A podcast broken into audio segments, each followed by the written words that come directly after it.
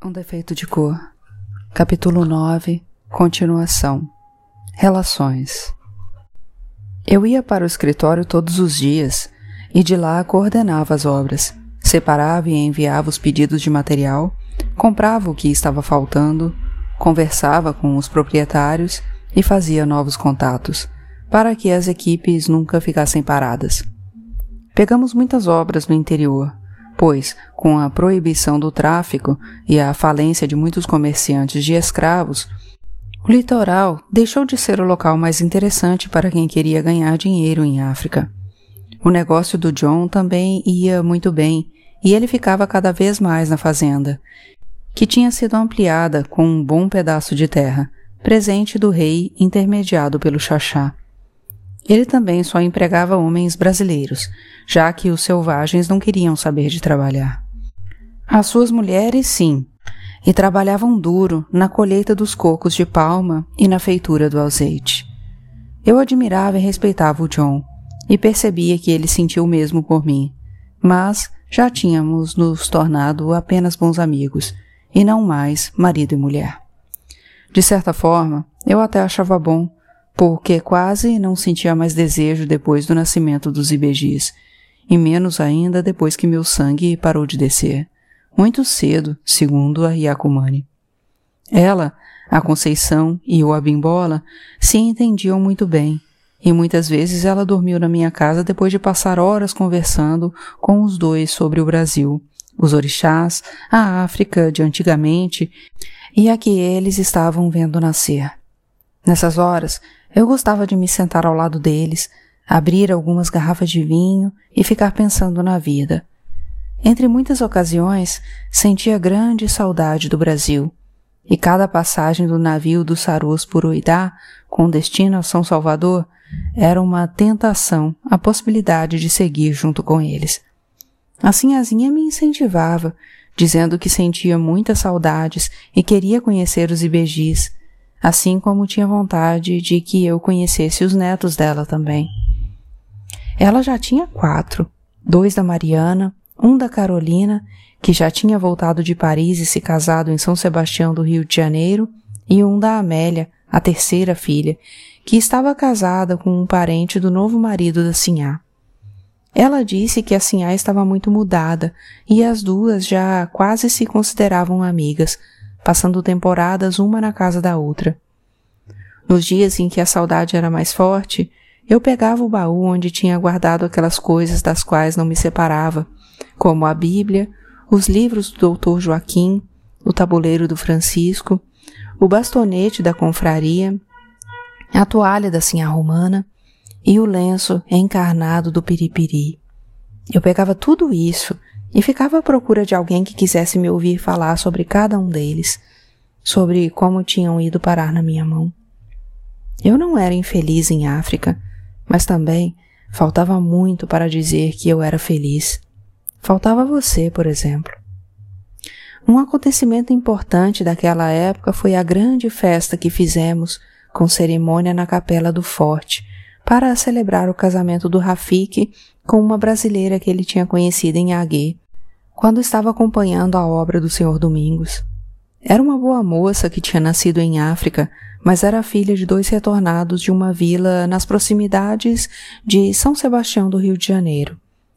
O Rafik e o Felipe tinham comprado um terreno bem perto da minha casa e estavam esperando uma oportunidade, uma folga nas encomendas para construírem as casas deles. Enquanto isso não acontecia, convidei a moça para morar comigo, já que o marido vivia viajando. O nome dela era Angelina, uma moça muito trabalhadeira que logo ficou bastante amiga da Racina e da Roma, as filhas da Ainá. Pouco tempo depois, o Felipe também se casou, ainda com mais pompa que o Rafik, e a escolhida foi uma sarô de Lagos chamada Karim, que ele também conheceu ao acompanhar uma obra. Quando ele pediu para a moça ficar morando comigo até que a casa deles estivesse pronta, do mesmo jeito que a do Rafik, achei que era abuso e não deixei. Arrumei para elas uma das casinhas do terreno, da melhor maneira possível, e passei as casas deles na frente de duas encomendas que estavam esperando na fila. sempre tínhamos espera, que algumas vezes chegou a ser de três anos para o início da obra, o que valorizava o nosso trabalho, pois nunca montamos mais de quatro equipes, nunca confiamos em ninguém mais para coordenar o trabalho, que queríamos bem feito. Com o passar do tempo, os outros dois mestres de obra, o Dionísio e o Crispim, também ganharam participação na sociedade.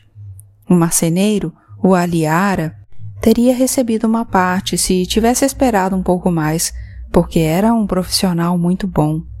Mas logo um brasileiro, de Ilorim, viu o sucesso que estávamos fazendo e resolveu abrir uma casa de construções também, que não foi para frente. Ele conseguiu tirar mais alguns dos nossos homens, que devem ter se arrependido da traição, pois a empresa não durou nem dois anos. As pessoas preferiam esperar o tempo que fosse necessário para construir com a Casas da Bahia, porque não era só da construção que cuidávamos, mas também dos móveis e enfeites, entregando a casa pronta para morar. Para cuidar melhor dessa última parte, contratei um gimbanda, que apareceu no escritório dizendo que era artista, que sabia tratar uma casa como se fosse uma obra de arte. Achei o jeito dele bem estranho, mas o chamei para ir até a minha casa e mostrar o que sabia fazer. Ele mudou os móveis de lugar, pegou alguns panos que estavam guardados no galpão, perguntou se eu conhecia uma costureira para fazer cortinas e almofadas novas, e, em uma semana, eu tinha uma casa muito mais agradável. Foi contratado para cuidar de todos os enfeites das casas que construíamos e também para fazer os desenhos de móveis e esculturas que eu comprava do Abimbola. A escola dele já tinha muitos alunos e uma boa produção, mas só fornecia para mim. Não adiantava ninguém querer comprar nada dele, ao preço que fosse. Van Van Acho que o nome do Gimbanda devia ser Vicente ou Vincent, não sei, mas ele gostava de ser chamado de Vin Vin escrito assim, mas pronunciado à francesa, Van Van. Ele não dizia de onde era, nem a idade, e eu só sabia que tinha trabalhado alguns anos em São Sebastião do Rio de Janeiro, com uma dançarina francesa, escravo dela, que, ao adoecer, voltou para a França e o levou junto. Passados alguns anos, a moça morreu e o Van Van ficou pertencendo a alguns parentes dela, uma família que tinha uma fábrica de enfeites de vidro e cristal. Ele também não contava direito a história de como tinha ido parar em Uidá, mas logo surgiram rumores de que tinha se apaixonado por um marinheiro e o seguira até lá, onde brigaram. O Van Van era estranho, pois gostava de se vestir e de se comportar como mulher, mas era uma pessoa de excelente coração, com muito bom gosto, trabalhador e honesto, e tive que ser bastante firme para defendê-lo de certos insultos e manter a decisão de trabalhar com ele. Os mestres de obra não queriam saber dele e ninguém o respeitava, embora todos ficassem admirados com a capacidade que ele tinha de fazer muitas belezas dentro de uma casa. Foi por isso que tivemos uma ideia, que começou com uma brincadeira, quando estávamos passeando pelo mercado de Uidá à procura de panos da costa e vimos um grupo de amazonas do rei Guizo. O Van Van disse que adoraria ser uma delas, assim como eu também queria, forte e destemida, mas já que não tinha jeito mesmo, ele então gostaria de, pelo menos, ter alguma delas. Foi o que fizemos. Contratamos duas selvagens. Fizemos para elas roupas parecidas com as roupas das Amazonas, e elas andavam o dia inteiro atrás do Van Van protegendo-o de quem implicasse com ele. Era muito divertido ver o trio andando pelas ruas e nas obras, com as duas avançando para cima de todos os homens que tratassem o Van Van de maneira desrespeitosa. Ainda bem que não éramos amazonas, pois ficamos sabendo coisas horríveis sobre elas, principalmente as que não eram parentes de sangue do rei, mas sim as jovens virgens musculosas que eram recrutadas nas aldeias e que se tornavam as esposas leopardos do rei. Elas comiam carne crua, limavam os dentes, raspavam as cabeças e adoravam gritar que eram homens e não mulheres. De certa forma, até agiam como tal, pois, tendo de permanecer celibatárias, faziam coisas com tropas de prostitutas que estavam sempre à disposição delas. Disso, nem eu nem o Van Van gostamos. Eu adorava a companhia dele, que era divertidíssimo, e por isso fazia questão que ficasse hospedado em minha casa sempre que estivesse em Uidá. Isto é, quando o John não estava lá, pois ele também não gostava do Van Van. O Abimbola o suportava, mas a Yacumani e o Prudêncio me advertiram de que ele não deveria entrar nos quartos santos. Quando a casa do senhor Domingos em Aguê estava quase pronta, resolvi acompanhar o Vanvan até lá. Não só porque eu gostava de vê-lo trabalhando, mas também porque queria conhecer a cidade, onde sempre tínhamos obras e por ser um dos lugares com mais brasileiros de toda a África. Lembra que eu te falei que na Bahia mais especificamente na Igreja do Corpo Santo, na Cidade Baixa, havia a confraria do Senhor do Bom Jesus das Necessidades e Redenção dos Homens Pretos? E que em Aguê eu tinha encontrado algumas pessoas que tinham feito parte dessa confraria e levado uma cópia da imagem de Santo para lá? Pois bem, essa imagem estava instalada em uma igrejinha mandada construir por um retornado de nome Joaquim da Almeida, um dos homens mais ricos da região, comerciante de escravo. As pessoas não gostavam muito dele, mas eu não tinha nada contra e até o achava generoso e amável com os amigos. Em Aguê, era protegido do rei Gligi Aloufa, para quem cobrava impostos de todos os navios que chegavam à região. Tinha lá uma bela casa, coberta com telhas portugueses e cercada por um grande jardim à europeia, que visitei muitas vezes para jogar partidas de damas com ele. Aguê era uma cidade bem pequena e, se não me engano, fundada pelos retornados. Naquela primeira viagem com o Van Van, fiquei por lá pouco mais de uma semana, mas voltei sempre que tive oportunidade, principalmente por causa dos bons amigos que fiz.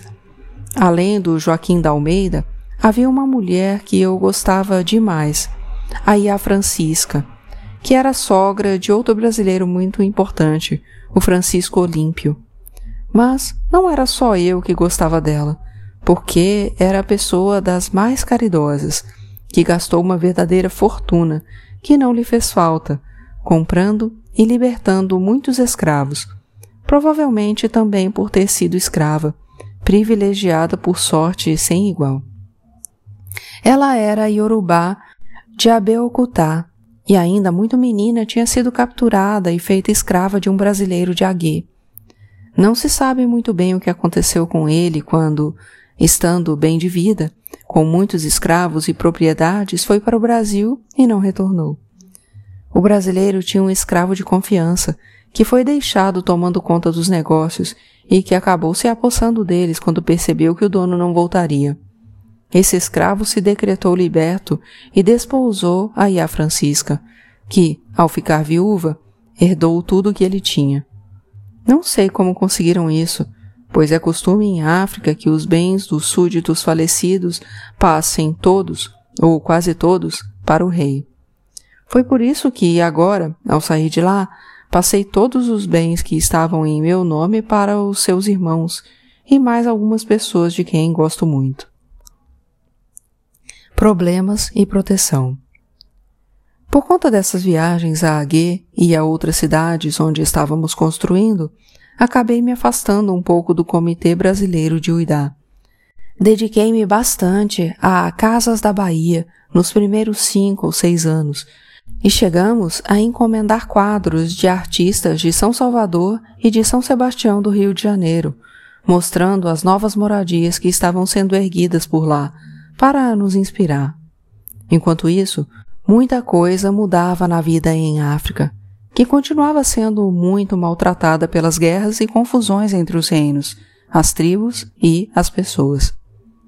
Entre os brasileiros e os africanos, por exemplo, até hoje ainda há graves problemas, principalmente para os que voltam agora, passando pouco tempo do fim da escravidão no Brasil. Sabe que imaginei que isso nunca fosse acontecer? Mas, há um ou dois anos, mais ou menos, perguntei a um retornado bastante esclarecido se não havia mesmo mais escravidão no Brasil. E ele me disse que havia ainda, sim. Não nas grandes cidades, onde os pretos e crioulos eram mais bem informados, mas havia lugares mais para o interior do país, nas fazendas, onde as pessoas nunca ficariam sabendo que não podiam mais ser mantidas como escravas. A notícia não tinha chegado até elas, e talvez ainda fique assim por algumas gerações. Mas voltando àquela época e aos problemas dos retornados, ainda havia mais um, causado primeiro pelo rei Kozuko, o que tinha sido deposto, e depois pelo rei Akitoye. Menos pelo rei Akitoye que os ingleses conseguiram convencer de que a ida de brasileiros para Lagos faria a região evoluir. Mas, às vezes, o rei se esquecia disso, contribuindo para aumentar um temor que afastava muito dos retornados e que os ingleses estavam tentando reverter por intermédio do cônsul. Além de cobrar altos impostos de todos que desembarcavam e se apossar dos bens que levavam, os reis ainda costumavam aprisionar alguns para revender como escravos. O retorno mais complicado era o dos iorubás do interior, para onde Lagos era o caminho mais curto. Estes, se desembarcassem em Uidá, corriam o risco de serem pegos pelo exército do rei Guizo, que sempre viveu em guerra com os antigos reinos iorubás. A melhor opção para eles era chegar a Lagos e pedir proteção ao cônsul inglês, um simpático senhor chamado Benjamin Campbell, com quem tive o prazer de conversar algumas vezes e que tratou muito bem a mim e ao John, principalmente depois de saber que o John já tinha sido um dos homens de confiança do Mr. Macaulay. Os brasileiros e os sarôs se apresentavam ao cônsul Campbell e ele os protegia dos desmandos dos reis e da raiva dos selvagens, mas desde que reconhecessem o rei Akitoye como único e definitivo, porque ainda havia alguma resistência, que não se envolvessem com o comércio de escravos, que mantivessem no consulado uma lista atualizada com os nomes de todos os chefes das famílias e que enviassem as crianças para as escolas que estavam sendo abertas pelos missionários protestantes. As aulas eram dadas em inglês, porque ter mais gente falando essa língua, além dos sarôs e dos próprios ingleses, foi uma excelente maneira que os ingleses encontraram para se comunicar com mais tribos, aumentando a presença e a importância deles na região. Os retornados aprendiam a falar inglês e serviam de intérpretes entre as pessoas das tribos de onde tinham saído e os ingleses, ajudando na aceitação do novo rei, Akitoye, e no interventor inglês. Apesar dos problemas, os brasileiros que voltavam para Lagos estavam se organizando melhor que os brasileiros de Uidá, principalmente os comerciantes. Como em Uidá o tráfico não era tão controlado, muitos traficantes continuavam a comerciar ilegalmente com o Brasil, aproveitando para tirar o máximo proveito durante o tempo que ainda fosse possível. Enquanto isso, em Lagos já se pensava em muitas alternativas ao tráfico, e o cônsul Campbell tentava conseguir que o governo britânico estabelecesse uma linha regular de navios entre Lagos e o Brasil, para os que queriam retornar. Eu gosto muito de política, desde quando ouvia escondidas conversas do Sr. José Carlos na ilha de Taparica, e sou capaz de ficar aqui, gastando o tempo e as forças falando disso, e ainda te aborrecendo. Então, vamos voltar à nossa história. Conforme os IBGs cresciam e queriam ficar mais tempo na fazenda com o John, comecei a viajar mais e mais, visitando as obras. Não que precisasse, pois os nossos homens eram muito bons e não havia nada que eu pudesse fazer ou em que pudesse ajudar. Mas, além de achar muito divertido acompanhar o Van Van, eu também não ficava sozinha naquela casa de que gostava tanto, mas que era muito grande sem a família. E ainda mostrava aos comerciantes que nos contratavam que aquele trabalho era muito importante para a empresa, a ponto de eu ir acompanhá-lo pessoalmente. Muitos gostavam disso, e também era essa a justificativa que eu dava ao John, pois ele preferia que eu estivesse junto dele e das crianças, naquele lugar onde nada acontecia. De vez em quando eu até ia lá, mas depois de dois ou três dias, tudo o que eu queria era estar em Uidá ou em qualquer outra cidade onde tivesse gente para conversar e coisas interessantes para ver. Em Uidá havia muitas festas, como as programadas pelo Comitê Brasileiro. Mas uma das melhores daquela época aconteceu, se não me engano, em 1854, quando o Xaxá I completaria 100 anos se estivesse vivo. Quem organizou tudo foi o Isidoro, o Xaxá II, e seus dois irmãos mais importantes, o Inácio e o Antônio. E, para prestigiá-los, apareceu gente de quase toda a África, brasileiros ou não, comerciantes legais e traficantes. Foi nessa ocasião que conheci o senhor Francisco José de Medeiros, um rico comerciante português que falava tão bem o inglês que alguns diziam que ele tinha nascido nos Estados Unidos da América. Aliás, ele enriqueceu muito mandando escravos para os Estados Unidos, e óleo de palma também, que produzia na sua fazenda de Aguê. Mas não foi bem ele quem atraiu mais a minha atenção, mas um de seus protegidos, um fon retornado, de nome Olipon, padeiro por ofício quando era escravo no Brasil e que abriu a primeira padaria em África, ou pelo menos em toda aquela região que eu conhecia. Quando fiquei sabendo que ele tinha feito isso, briguei comigo mesma por não ter tido tal ideia antes.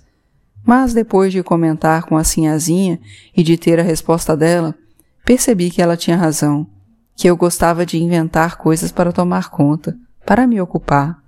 Quando já era quase hora de descansar e aproveitar tudo o que tinha construído, que não era pouco.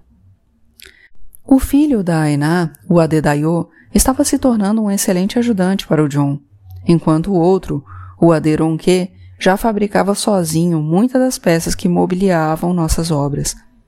As duas meninas estavam novamente casadas, com brasileiros meus empregados, e a Racina, inclusive, já tinha outra filha.